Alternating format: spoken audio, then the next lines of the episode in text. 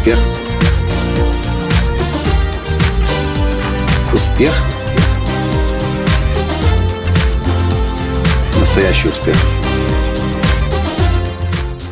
Еду я сейчас по Польше и просто восхищаюсь поляками. Дорога ведет нас через поселки, через небольшие населенные пункты, городки. И то, что я вижу, огромное количество поляков вдоль дорог ходит спортивной ходьбой и ходит скандинавской ходьбой с палками.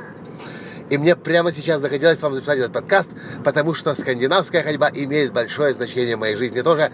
Да, здравствуйте. С вами снова Николай Танский, создатель движения «Настоящий успех» и Академии «Настоящего успеха».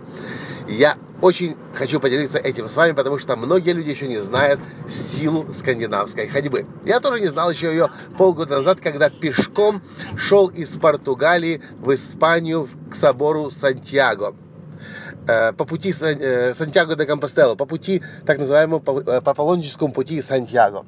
126 километров за 4 дня прошли мы тогда пешком. Это была катастрофа. Мы не были готовы, разве что, может быть, морально. Но ноги нас не слушались, очень скоро. Мозоли, мозоли, точнее, разду, э, волдыри превращались в мозоли. Была адская боль. Но это все мелочи. Да, ну, естественно, мышцы ныли и выли, болели. Но мы шли. Наша задача была пройти.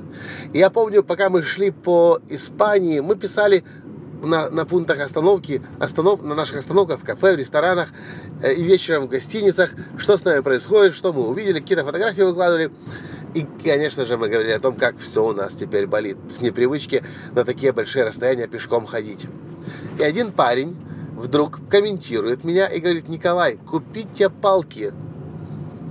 И я такой думаю, ну зачем вот эти палки? Я видел, что многие люди идут по тропе, э, по пути Сантьяго с палками, кто с одной, кто с двумя, идут и стучат по асфальту или по, по, по грунту. И я думал, это такое себе баловство. Но парень, который мне это рекомендовал, настоятельно написал, нет, вы купите палки, потому что они загружают хорошо мышцы. Я думаю, ну как какая-то палка может загружать мышцы? Тем более, я видел этих ходунов очень много мимо меня, мимо, э, меня обгонявших. И я что-то не увидел, чтобы у них как-то мышцы по-другому напрягались. Самое интересное, что действительно, когда вы видите ходуна, с палками, идущий, делающего финскую ходьбу, вы не увидите, что у него мышцы как-то особенно напрягаются. Но факт есть факт. Когда мы просто идем, 40% мышц напрягается. Но стоит нам взять палки, так как-то устроена хитро эта скандинавская ходьба. Палки, кстати, они просто как на лыжные похожи, только чуть-чуть короче, так, чтобы у вас локоть был с прямым углом, примерно, где-то так стоит вам взять палки и начать палками отталкиваться от земли, как 90% мышц напрягаются. Не 40 уже, а 90. Подключается грудь, подключаются руки, подключается, в общем, ну, соответственно, все остальное подключается. И кто-то даже сказал, что если еще идти и улыбаться, так все 100% мышц работают. Мне просто очень сильно захотелось поделиться с вами этим. Э, так же, как и я, возможно, полгода назад, сейчас вы еще не знаете, что это за чудаки с палками бродят. Знаете, это не чудаки, это умные люди, которые, не напрягаясь сильно, ходят по улицам, получают массу удовольствия, общаются со своими друзьями, и еще 90 минимум процентов мышц напрягает, и очень-очень эффективно здоровье свое э, улучшает.